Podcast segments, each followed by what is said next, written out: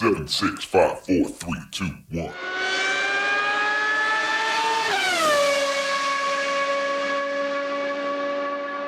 Herzlich willkommen zu Formel 1, dem Podcast mit Christian, einem spanischen Formel 1-Fan. Und mit Frank, einem deutschen Max Verstappen Formel 1-Fan. Man weiß es nicht so genau.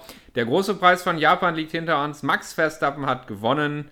Der Sieg von Sergio Perez, die Ferrari-Stärke war scheinbar eine Eintagsfliege. Äh, ja, gewohntes Bild am Ende. Trotzdem ein spannendes Rennen. Was meinst du?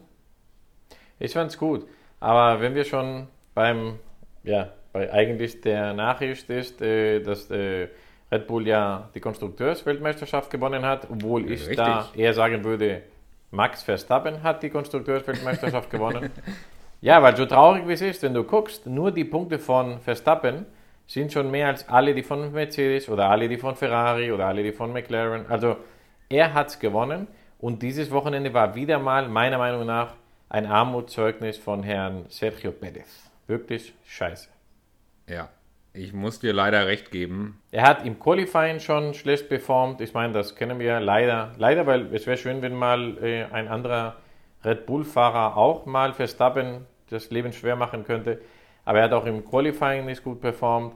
Sein Rennen schwach, Unfälle gebaut, Fehler gemacht, Auto zerstört und dann noch ganz am Ende peinlich rausgefahren, damit er halt am nächsten Rennen, das, hätte, das wäre eigentlich noch gut gewesen, dass er vielleicht noch bestraft geworden wäre fürs nächste Rennen.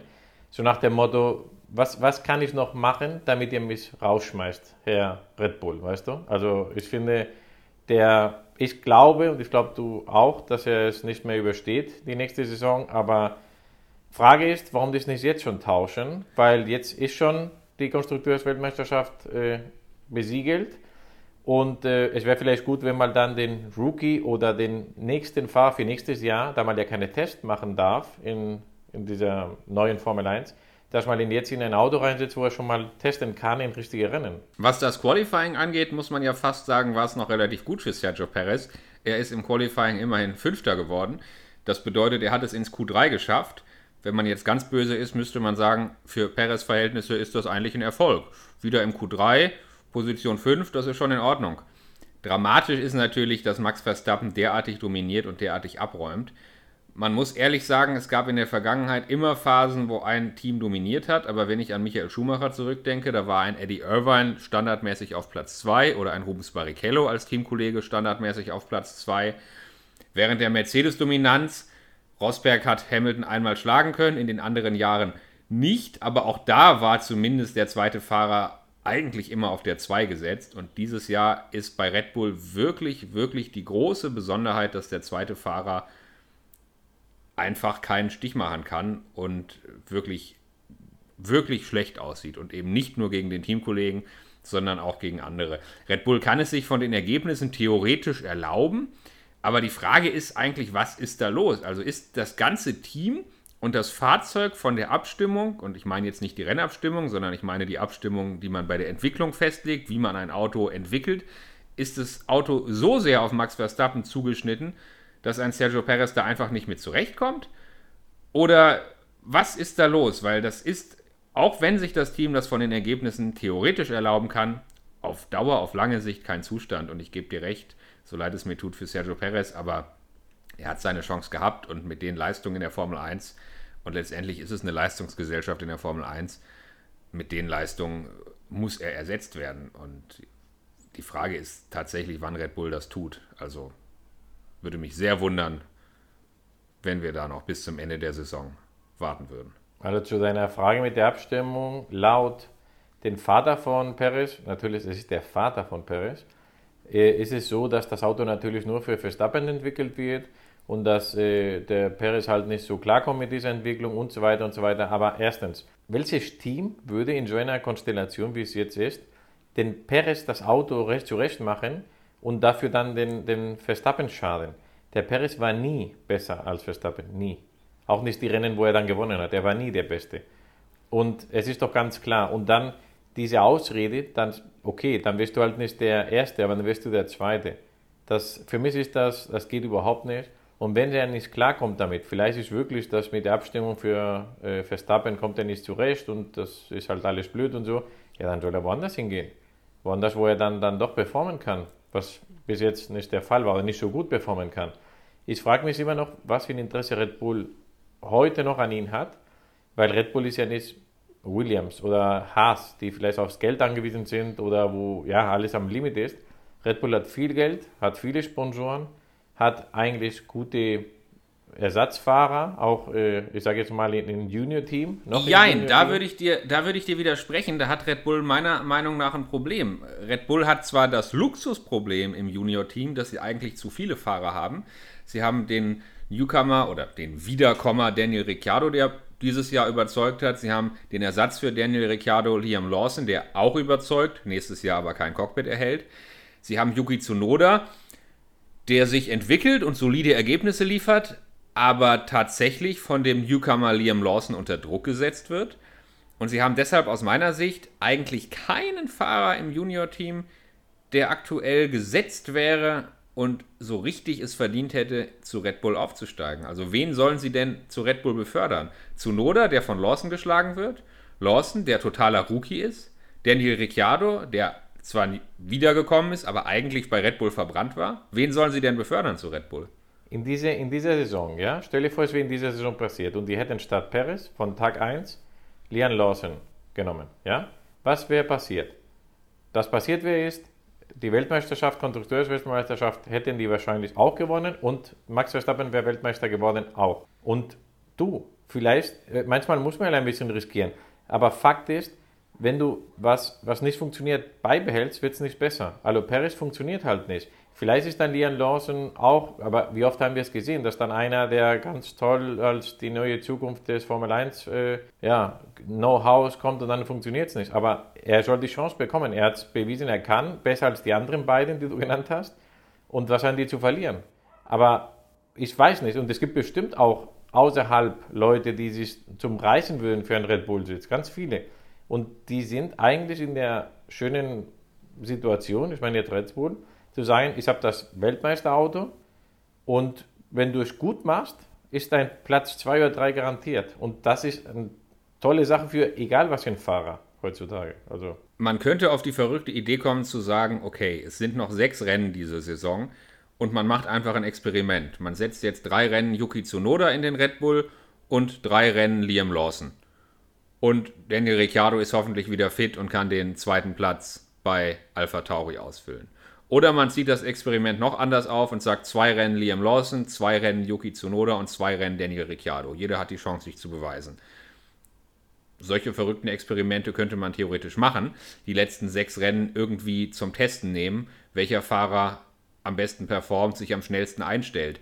Extrem ungewöhnlich, extrem schwierig, wenn man Ergebnisse erreichen will, aber sie müssen ja keine Ergebnisse mehr erreichen. Max Verstappen wird Weltmeister und die Konstrukteurs-WM haben sie gewonnen bei sechs verbleibenden Rennen. Theoretisch könnten sie solche Experimente eingehen. Genau, und Red Bull hat ja nicht zum ersten Mal ein Downgrade gemacht.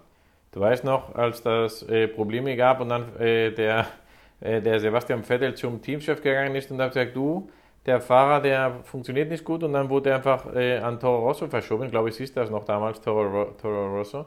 Ja, ja. Und ähm, das können die genauso jetzt machen. Die können sagen, du Perez, mh, mm, du musst jetzt äh, zu Alpha Tauri. Tut mir leid. Und dann halt, wie du sagst, das Probieren, wer besser leistet, also oder wer potenziell besser ist, weil er muss ja nicht mal jetzt super leisten. Er muss Punkte fahren, er muss ja Platz 5 machen, so wie Perez, und dann ist er eigentlich besser, weil du bist jünger, du hast noch Lust, was zu machen, du hast eine Zukunft vor dir und wenn es nicht klappt, kannst du immer noch austauschen. Aber Perez ist schon, ich meine, das ist, ist nicht so alt, aber ist wie ein Alonso. Wenn du jetzt einen Alonso, der vielleicht nicht performt, ja, ich sage jetzt mal, wenn Alonso äh, Perez wäre der Perform, äh, performt, ja, dann wirst du nicht sagen, ja gut, dann lass ihn noch ein paar Jahre, vielleicht funktioniert es. Nee, dann war es das. Und Perez ist so in einem Alter, wo mal eigentlich schon alles, ja, was er zeigen konnte, hat er gezeigt. Also, ich bin der Meinung, das Beste, was äh, Red Bull machen könnte, ist, es muss ja nicht jemand von Alpha Tauri sein, die müssen halt gucken, dass sie in diesen letzten Rennen den eventuell neuen Kollegen von Verstappen einarbeiten und testen lassen und fahren lassen und du, die haben ja nichts mehr zu verlieren. Red Bull hat in der Vergangenheit nie gefackelt, wir haben das schon angesprochen. Ein Alex Albon wurde schnell beiseite geschafft, um es mal so hart zu sagen. Ein Pierre Gasly wurde schnell beiseite geschafft und downgegradet. Ich verstehe nicht, warum sie mit Perez so viel Geduld haben. Vielleicht gibt es eine Vertragssituation, die wir nicht kennen. Vielleicht ist es vertraglich nicht ganz einfach. Andererseits haben sie die Fahrer eh auf der Payroll. Sie haben einen Daniel Ricciardo, einen Yuki Tsunoda und einen Liam Lawson und somit eigentlich drei Fahrer bei Alpha Tauri, die sie sowieso bezahlen. Und wenn Daniel Ricciardo wieder fit ist, dann wie gesagt, dann könnte man da auf die verrücktesten Ideen kommen, was Personalrochaden angeht. Aber bleiben wir mal kurz bei diesem Rennen. Was war denn eigentlich los mit Perez? Also Platz 5 im Qualifying, okay. Startkollision, in die er auch verwickelt war. Daraufhin funktionierte das Auto nicht mehr so richtig. Bei der Boxenausfahrt während des Virtual Safety Cars oder Safety Cars, was war das? Ich weiß es nicht mehr genau. Bei der Ja, hat er Boxenausfahrt. Ja. hat er andere Autos überholt und dafür eine Strafe bekommen. Später hat er den Haas von Kevin Magnussen abgeschossen in einem völlig äh, ja, überflüssigen, überambitionierten Manöver, das ihm eigentlich nicht passieren darf. Und zum Schluss hat er das Auto abgestellt und dann, was für eine peinliche Situation, schicken sie ihn wieder raus, um eine Strafe nochmal abzusetzen, damit sie nicht im nächsten Rennen. Also ehrlich gesagt, war dir diese Regel bewusst? War dir das klar? Also ich war immer der Meinung, wenn man retired, dann hat sich die Strafe erledigt. Oder wird halt, wenn man noch in der Qualifikation auftaucht, aufaddiert. Aber dass man Gefahr läuft, eine Strafe fürs nächste Rennen mitzunehmen und dann also gezwungen ist, das Auto nochmal lediert auf die Strecke zu schicken, wo er ja dann auch wieder fast noch jemanden abgeschossen hätte, weil er unaufmerksam war. Das ist ja auch demütigend. Du fährst raus mit der Gewissheit, na gut, ich muss jetzt eben noch einmal in die Box fahren, um eine Strafe abzusetzen und danach ziehen wir das Auto eh wieder aus dem Rennen. Ist ja absurd, oder? Ja, ich bin halt gegen diese Art von, von äh, Reglement und das äh, ist gen genauso mit den 5-Sekunden-Strafen und so. Also die, es ist egal, ob du eine Linie wie, wie Alonso beim Reinkommen vom, vom also du willst in, in, in die Pit rein und dann rutschst du aus und fährst kurz über die Linie und wieder rein, gefährdest niemand, kriegst 5 Sekunden Strafen und können dir dein Rennen versauen. Du fährst jemand äh, an die Seite und schmeißt den raus oder, oder überholst rechts außen, wie, wie ich glaube, das war Hamilton vor ein paar Rennen, und da kriegst du auch 5 Sekunden. Und am Ende, ich finde, die Strafen sollten eigentlich dazu sein, um entweder etwas wieder gut zu machen oder um jemand zu schaden, quasi um das wieder gut zu machen. Und wenn du eine Strafe, jetzt in dem Fall, damit wir nicht wieder an anderen Rennen gehen, aber in diesem Fall, wenn du eine Strafe umgehen kannst, indem du ein Auto sechs Runden, also Lap plus sechs rausholst und die dann absetzt, das ist doch Verarsche. Also entweder du retirest das, Car, das Auto, weil es nicht mehr geht, dann ist es so, du, das haben die auch gesagt in den Kommentaren, glaube ich, du darfst kein Auto einfach so äh, retiren, ich weiß gar nicht, wie man es auf Deutsch sagt, einfach so, das muss einen Grund haben, dass das nicht mehr weitergeht. Die dürfen nicht einfach abstellen, um einen Motor zu sparen oder um irgendwas, ja? Ja. Also das heißt, du sagst, okay, es geht nicht mehr weiter, deswegen fertig. Und dann auf einmal, nee, du sechs Stunden später, wir haben uns überlegt, wir haben jetzt im Reglement, wir haben den Anwalt angerufen irgendwo in England, der hat gesagt, wir müssen noch eine Runde fahren, weil sonst, nee, tut mir leid, das ist jetzt passiert und du hast Pech. Also ich, ich verstehe es nicht. Das ist natürlich, äh, so ist das wahrscheinlich äh, im Reglement, so muss es sein und äh, daran muss jeder äh, sich halten, aber ich finde es ein Witz. Ja, es ist sehr seltsam, es ist ein bisschen komisch und es ist meiner Meinung nach, wie gesagt, demütigend für Sergio Perez. Max Verstappen fährt einem ungefährdeten Sieg entgegen und Sergio Perez muss im ledierten Auto noch eine Runde abspulen, nur um eine Strafe abzusitzen. Das ist doch auch mental irgendwo Höchststrafe. Ähm, Ja, in den Interviews mit den Helmut Marko haben die auch gesagt, dass Red Bull war eigentlich nur interessiert, wann holen wir den, den Perez raus, wo er auf keinen Fall den, den äh, Verstappen schaden kann. Also siehst du mal, also okay, es ist klar, Verstappen ist der Nummer eins, das ist auch ganz klar. Aber die haben sogar Angst gehabt, dass der Perez irgendwo noch was macht, was den schaden kann. Weißt du? und Also, jetzt pass auf, Christian, all das, was wir besprechen, so hart, wir reden jetzt seit 15 Minuten in diesem Podcast und fast nur oder eigentlich nur über Sergio Perez. Und all diese Gedanken, all diese Dinge, die wir aussprechen, die kennt Sergio Perez ja auch. Die Psyche ist in jedem Extremsport, allgemein in jedem Sport unglaublich wichtig. Ein Sergio Perez hat jetzt nicht nur die Herausforderung, sportlich performen zu müssen, sondern er hat vor allem die Voraussetzung, er hat vor allem die Herausforderung, psychisch, mental sich so fit zu machen und sich so frei zu machen im Kopf, dass er überhaupt performen kann. Und ich fürchte, dass er Gefahr läuft, mental in so eine Sackgasse zu laufen, weil dieses Rennen in Japan war wirklich, wirklich zum Vergessen.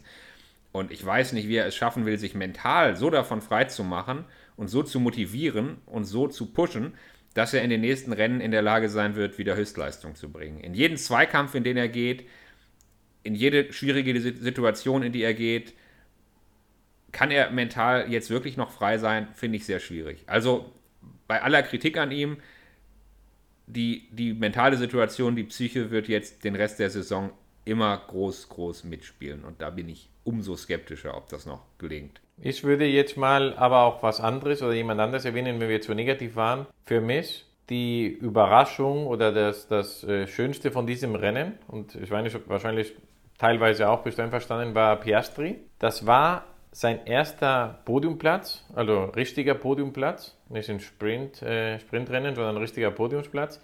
Und in einer Strecke, wo er noch nie vorher Formel 1 gefahren ist.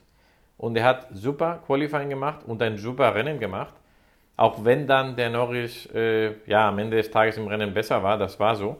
Aber äh, wir, also ich vergesse oft, dass es ein Rookie ist. Das, er ist schon irgendwie schon so dabei und äh, vor allem jetzt seitdem McLaren gut läuft, ja, und kann auch oft gegen Norris halten, wo wir alle ja von Norris auch viel halten und denken, dass er ja ein guter Fahrer ist. Und er ist ein Rookie und der mischt oben mit und macht es sehr, sehr gut. Ja, absolut. Mit der kleinen Einschränkung, dass Norris ihn dieses Wochenende halt schon auch deutlich im Griff hatte. Ne? Also Oscar Piastri hat einen tollen dritten Platz eingefahren, Podiumsplatz in seiner Rookie-Saison, absolut klasse. Aber es ist jetzt eben nicht so, dass er den routinierten Teamkollegen komplett unter Druck setzen kann, sondern Norris ist da schon im Team, zumindest dieses Wochenende, deutlich, deutlich besser gewesen und Piastri wird da noch sich auch einiges von ihm abschauen können und hat, glaube ich, noch genug Dinge, an denen er da arbeiten kann. Hat wahrscheinlich auch ein bisschen von der Schwäche der anderen profitiert. Also ein Leclerc oder ein Hamilton konnten am Ende nicht mehr wirklich Druck auf ihn ausüben.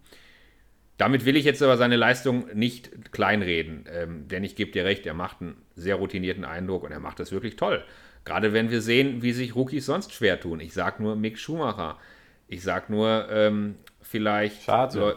Logan Sargent ist eine ganz andere Nummer. Und wir haben ja schon gesehen, Nick de Vries. Nick de Vries hat es dieses Jahr nicht geschafft. Und wenn man, wenn man einfach sieht, wie viele Probleme Rookies momentan haben in der Formel 1, dann ist das eine ganz, ganz tolle Leistung. Mich freut es, weil man ist irgendwie schon mal, mal hört dauernd, ja, das ist der tolle Fahrer, der kommt jetzt, der ist super in der Formel 3, in der Formel 2 und man hört es von so vielen Fahrern. Eigentlich fast jeder neue Rookie kommt irgendwie mit super Zeugnisse, fast alle. Und ähm, es ist irgendwie nichts mehr wert, finde ich. Aber ich finde schon, dass Piastri dafür, dass er ein Rookie ist, dass er es wirklich toll macht. Ich glaube, in früheren Zeiten wenn man jetzt mal ganz lange zurückdenkt, Michael Schumacher oder so, da gibt es ja die Legenden, dass diese Leute sich ins Formel 1 Auto setzen zum ersten Mal und praktisch von Tag 1 an den amtierenden Weltmeister unter Druck setzen und die Superfahrer, die absoluten Weltklassefahrer von Tag 1 an eigentlich ihre Teamkollegen überflügeln und in der ersten Saison zur Nummer 1 im Team aufsteigen. So erzählte man sich das früher von irgendwelchen Top-Fahrern wie zum Beispiel Michael Schumacher. Ich glaube, das würde in der heutigen Zeit gar nicht mehr gehen können, weil in der Formel 1 heutzutage technisch so viel neu zu lernen ist, was du in den Nachwuchsserien gar nicht lernen kannst. Also dieses komplette Tire-Management, äh, die Motoreinstellung, die Motorbremse, äh, die äh, Hybridtechnologie, das sind so viele Dinge, die in der Formel 1 so besonders sind, die du einfach lernen musst. Die kann keiner in der ersten Formel 1-Saison sofort beherrschen. Das kannst du auch in der Formel 2 und in der Formel 3 nicht lernen. Die Formel 1 ist da einfach nochmal anders technisch. Und das macht äh, eine gute Leistung in der Rookie-Saison heutzutage umso wertvoller. Und hinter den beiden McLaren, die mit dem Doppelpodium ja wirklich ein Top-Ergebnis hatten, hatten wir dann dieses Wochenende Ferrari, Mercedes und nochmal Ferrari und Mercedes. Leclerc vor Hamilton und Sainz vor Russell. Und hast du es gesehen, die Zweikämpfe der Mercedes, die Auseinandersetzung der Mercedes? Da hätte ich zwei Fragen an dich. Die erste Frage, hätte Mercedes mit einer anderen Strategie, vor allem mit der Strategie vielleicht eher miteinander zu arbeiten, ein besseres Ergebnis erreichen können als die Plätze 5 und 7? Und wie ist die Stimmung zwischen George Russell und Lewis Hamilton? Also ja, die hätten bestimmt, also bestimmt, oder zumindest mehr Chancen gehabt, hätten die zusammengearbeitet. Und ich sage mal so, wenn es andersrum gewesen wäre, hätten die auch zusammengearbeitet. Man hat es ja Rennen davor gesehen, wo ich mich ja beschwert habe, dass die halt die Teamorder geben und den Hamilton immer profitieren lassen und so. Und genau das war jetzt andersrum, aber nicht so. Weil die haben in den Rennen davor gibt es kein Teamorder und dann können sie es pushen und pushen und am Ende hat der Russell sein, sein Verschulden, aber es hat bestimmt nicht geholfen, dass der Hamilton hinten dran war. Ähm, einen Unfall gehabt und war dann raus. Und du hast mir gesagt, ja, ist doch gut, ist doch schön, dass die äh, ja, miteinander kämpfen können und so. Und auf einmal, wenn jetzt dann das anders ist und der Hamilton vorne ist, auf einmal kamen dann schon welche Teamorder. Also ich finde schon aus Sicht von Russell, ich meine, als er neu reinkam, Russell, ist ja auch nicht so lange her, ähm, glaube ich schon, dass er ihm klar war, dass er halt den Super-Weltmeister, Rekordweltmeister und so dabei ist und dass er die ganz kleine Nummer 2 ist. Aber da er in der letzten Zeit den besser performt hat und auch teilweise vor ihm lag und ich glaube, er akzeptiert, der Russell meine ich, der akzeptiert nicht mehr so einfach so, dass er die Nummer 2 sein soll, bei Mercedes spielen sie auch dieses komische Spiel, wir lassen die kämpfen und machen und keine Ahnung. Ja, solange jetzt ist auch nichts im Spiel. Wahrscheinlich deswegen können sie das auch so einfach leisten. Aber man sieht ja auch früher mit äh, Rosberg und, und Hamilton haben das ja auch versaut, oft, weil die die kämpfen lassen haben. Ja. Aber jetzt auf einmal war dann schon ein bisschen, finde ich, äh, pro Hamilton und den Russell ausbremsen. Also ich, ich, ich glaube, die hätten anders spielen können. Vielleicht wäre es am Ende genauso ausgegangen aber vielleicht hätten sie eine Position gewonnen. Und ich finde es unfair, dass sie manchmal eingreifen und manchmal nicht. Ich mag ja Russell eigentlich. Ich bin so ein kleiner Russell-Fan, ehrlich gesagt. Finde ihn aber auch sehr speziell in seiner Art, mag das zum großen Teil. Aber vielleicht, das ist jetzt nur eine Vermutung als Außenstehender, die vielleicht auch unfair ist, aber vielleicht ist ihm diese ganze Mercedes-Situation zu Kopf gestiegen. Vor noch kurzer Zeit, ist noch nicht so lange her, da ist George Russell im Williams gefahren und ist da im Williams am Ende des Feldes rumgekrebst, wurde dann promoted und war plötzlich äh, in einem Mercedes, wo Lewis Hamilton gerade siebenmal irgendwie die WM abgeräumt hatte und Mercedes hatte gerade die letzten Jahre komplett dominiert und dann ist Russell da direkt vom Williams hingewechselt und ich glaube so ein bisschen, Russell hat sich in dem Moment schon als Weltmeister, zumindest aber als mehrfacher Rennsieger gesehen. Also ich glaube schon, dass Russell das Gefühl hatte, nächstes Jahr wird er einige Rennen gewinnen. Und dann ist Mercedes in der Performance ein bisschen eingebrochen. Russell hat mit Glück in, in ähm, Brasilien ein Rennen gewonnen, aber konnte letztendlich die Erwartungen nicht erfüllen, was nicht an ihm lag, sondern was an Mercedes lag. Hamilton konnte ja die Mercedes-Erwartungen auch nicht erfüllen. Aber Russell tritt manchmal so ein bisschen auf, ist mein Eindruck, als wäre er schon mehrfacher Rennsieger und als würde er um die Weltmeisterschaft mitfahren. Und da denke ich mir manchmal, eigentlich, wenn wir ehrlich sind, muss er sich erst noch beweisen. Er fährt dagegen einen siebenmaligen Weltmeister, hat selber noch nicht so viel erreicht und tritt da teilweise auf mit Forderungen, wo man sich denkt, naja, vielleicht mal lieber kleine Brötchen backen, äh, gewinn erstmal noch drei, vier, fünf Rennen und ja, zeig auch mal, dass du in der Lage bist, äh, auf der Strecke ein paar Leute in Schach zu halten. Und dann sehen wir wieder so Fehler von ihm, wie beim letzten Rennen, wo er dann äh, im Kampf um Platz zwei oder im Kampf um den Sieg sogar äh, aus eigenem Antrieb da in die, in die Wand fährt und das Auto wegschmeißt. Und das passt alles nicht zusammen. Also die noch nicht, die noch nicht eingefahrenen Ergebnisse, die Fehler, die er ab und zu macht und sein recht nassforsches Auftreten passen meiner Meinung nach nicht zusammen. Na gut, und das kannst du vielleicht sagen und auch viele andere Fahrer, aber ein Hamilton könnte das nicht sein, weil Hamilton hat in seiner ersten Saison neben Alonso, damaliger amtierender Weltmeister, zweimaliger amtierender Weltmeister und hat sich da auch schon benommen, als ob er der Sieger wäre und die Nummer 1. Also das ist vielleicht, was manche Fahrer so speziell machen und dann auch äh, Gewinnertypen. Weißt du, ich, ich weiß es nicht, aber genau, gerade das hat Hamilton ja auch gemacht in seinem ersten Jahr. Also, äh, ja, also ich bin auch, ich weiß nicht, ob ich ein Fan von Russell bin, aber ich bin eher kein Fan von Hamilton. Und deswegen bin ich, bin ich eher für Russell.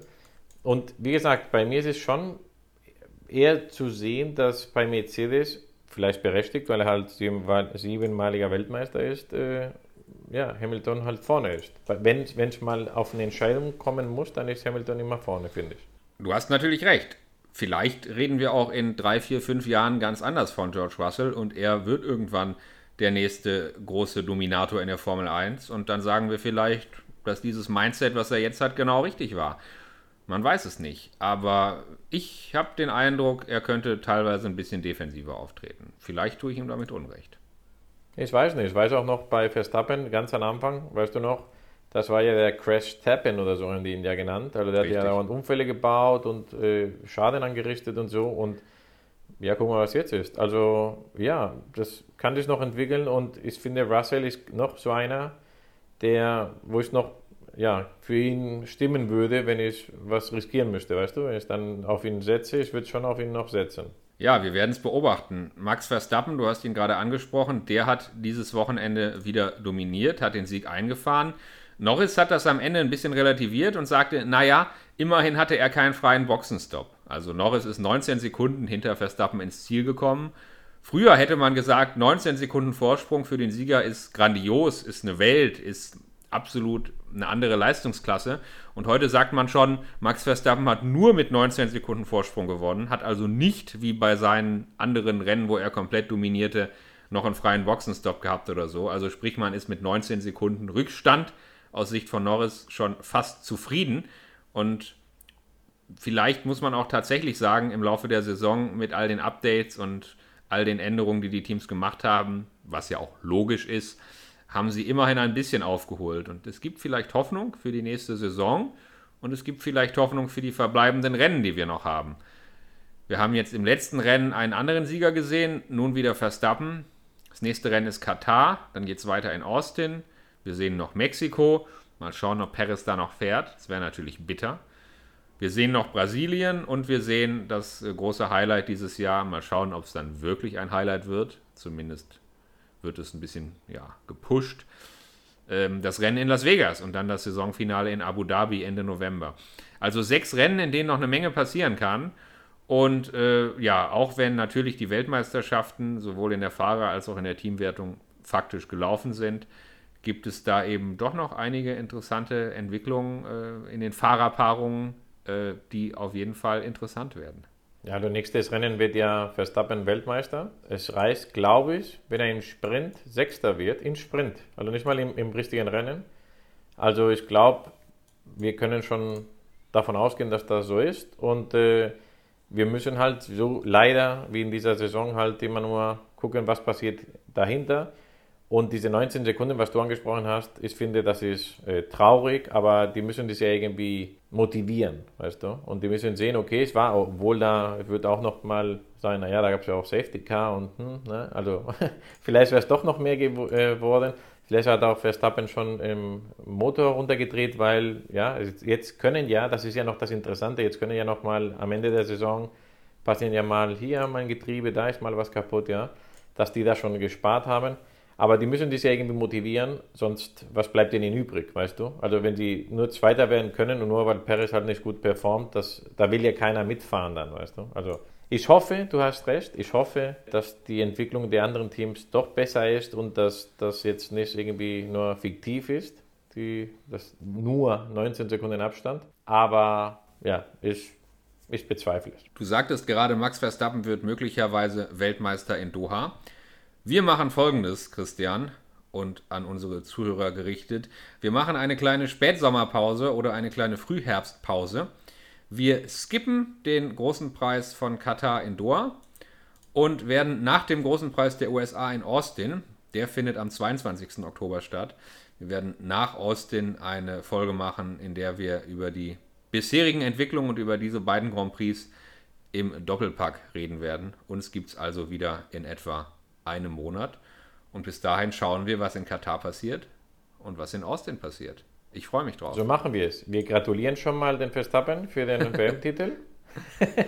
und äh, ich würde sagen, wir hören uns dann in ein paar Wochen. Ja, höchstwahrscheinlich. Ich bin gespannt, ob er dann schon Weltmeister ist. Aber wenn nicht, wäre es eine Überraschung. Also, Christian, bis dann. Bis dann, mach's gut, ciao. Ciao.